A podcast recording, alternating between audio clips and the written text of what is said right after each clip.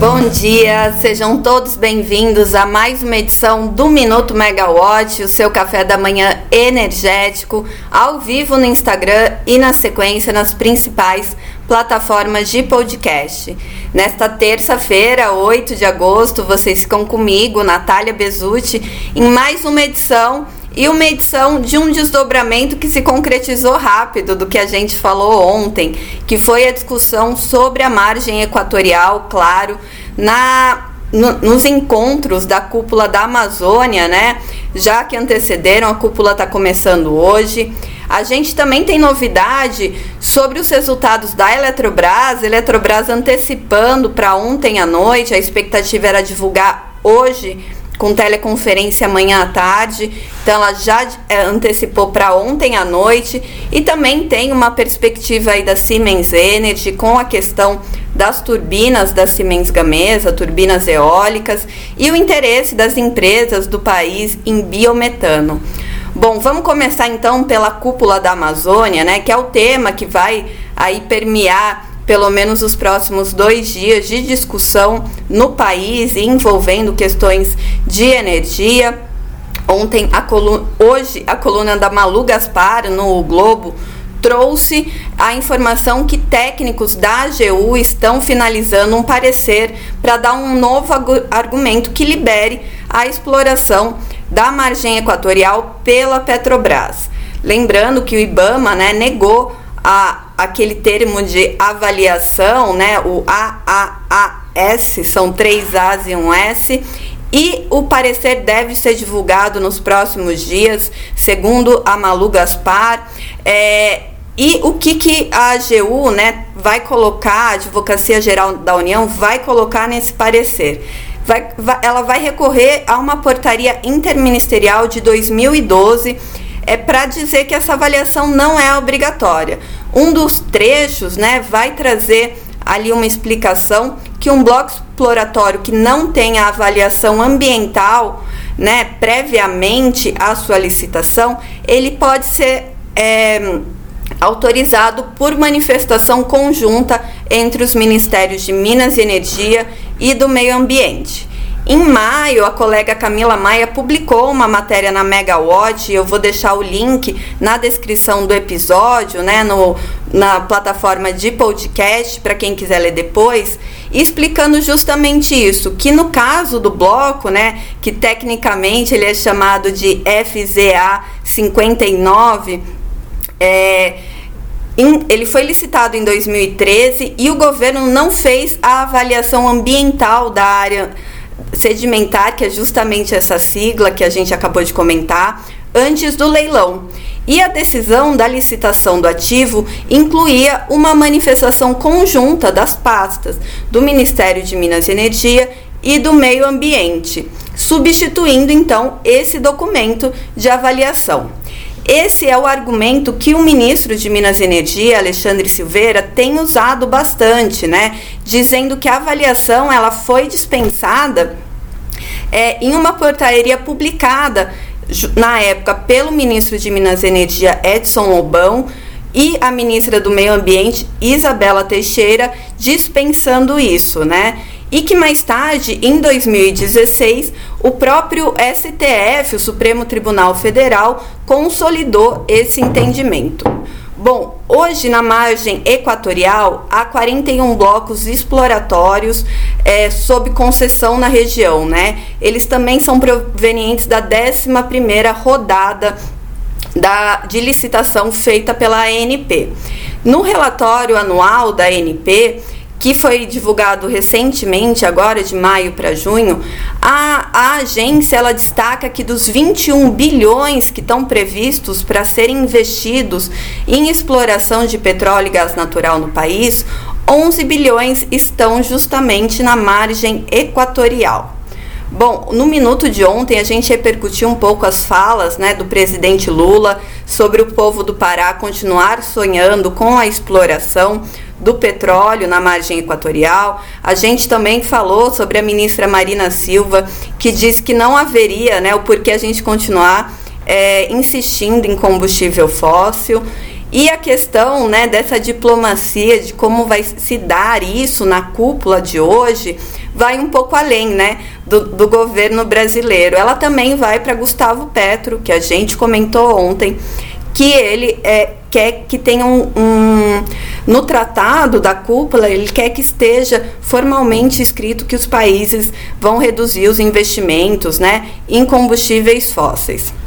Ontem, chegando a Belém, o ministro de Minas e Energia, Alexandre Silveira, ele disse sobre o tema, né, questionado por jornalistas, que quem tem a palavra final é o presidente Lula. Também disse que os brasileiros e brasileiras têm. É, que saber né, sobre as suas potencialidades até para discutir sobre a transição energética, Vamos ver como tudo isso termina, né? Nessa terça-feira e na quarta, como eu falei, são, é uma discussão para os próximos dois dias e a depender também de como a AGU vai publicar ou não esse, esse parecer antecipado pela Malu Gaspar no Globo.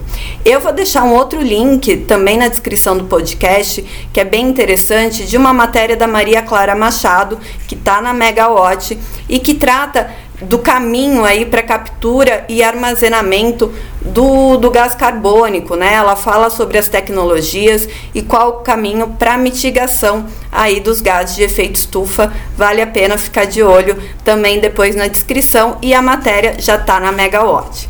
Enquanto essa discussão toda, né, de exploração ou não da margem equatorial acontece, as empresas estão reforçando cada vez mais o seu interesse em investir em biometano no país.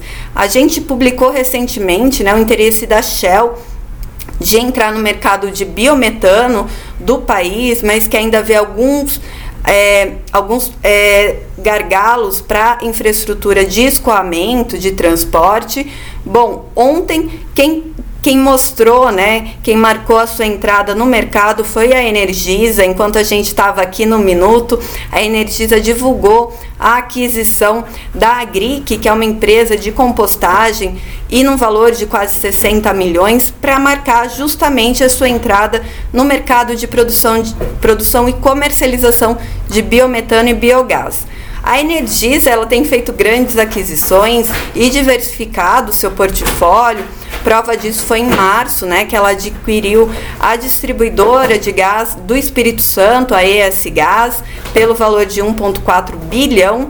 E hoje o portfólio da Energisa tem mais de, tem 10 distribuidoras, tem 12 transmissoras, geração renovável de grande porte, GD de fonte renovável, Mercado Livre, entre outras empresas aí de serviço também. Então vamos aguardar o que vem de resultado da, da Energisa agora no dia 10, como é que ela mostra, né, que está diversificando esse seu portfólio.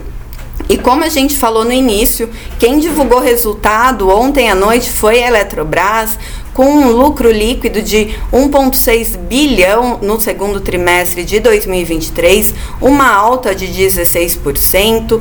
Os investimentos tiveram uma queda de 46% no período, foram a 1,4 quase, né, quando previsto era 1,6.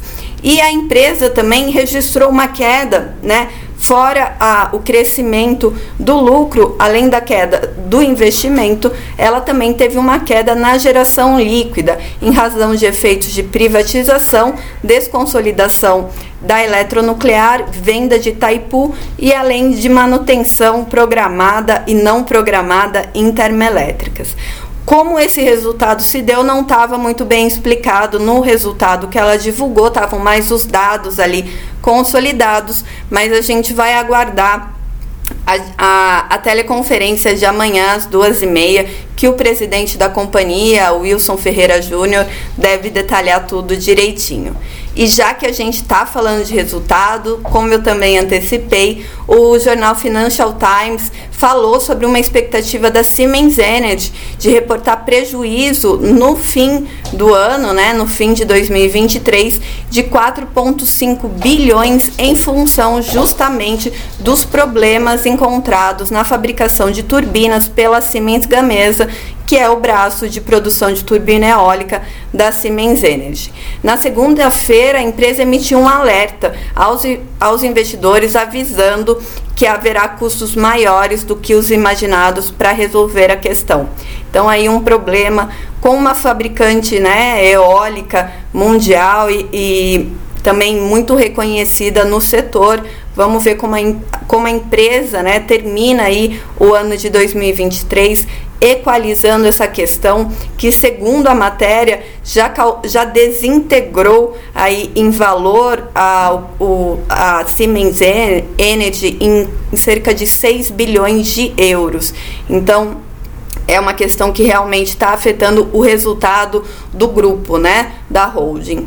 Bom, e hoje? Hoje, para a gente acompanhar após o fechamento do mercado, tem 3R Petroleum, Engie Brasil, Omega Energia e Braskem. Engie é uma empresa interessante para a gente acompanhar, até né, meio que fazendo uma comparação com a Eletrobras, que tem geração hidráulica, tem geração eólica. Então, para a gente ver como isso se comporta também na Engie e também Está começando reunião da ANEL e o Rio Pipeline 2023, evento promovido pelo IBP e que a Maria Clara Machado está lá acompanhando para trazer as novidades para a gente. É isso, muita coisa para hoje, para essa semana, então fiquem ligados na Megawatt. Obrigada e até a próxima. Tchau, tchau.